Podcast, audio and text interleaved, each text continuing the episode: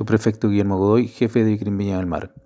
Detectives del equipo MT0 de esta brigada detuvo en el centro de la ciudad a cuatro personas que se dedicaban al tráfico ilícito de drogas en pequeñas cantidades utilizando las redes sociales, logrando identificar de esta manera a tres ciudadanos extranjeros y un chileno. En poder de estas personas se incautó poco más de 4 gramos de ketamina, dos comprimidos de éxtasis, tres dosis de nitrito de amilo, conocido como popper, 329,16 gramos de cannabis, tres teléfonos celulares, 26 mil pesos en dinero efectivo. El fiscal de la causa dispuso que dos de los detenidos fueran puestos a disposición del juzgado garantía de Viña del Mar por tráfico ilícito de estupefacientes en pequeñas cantidades.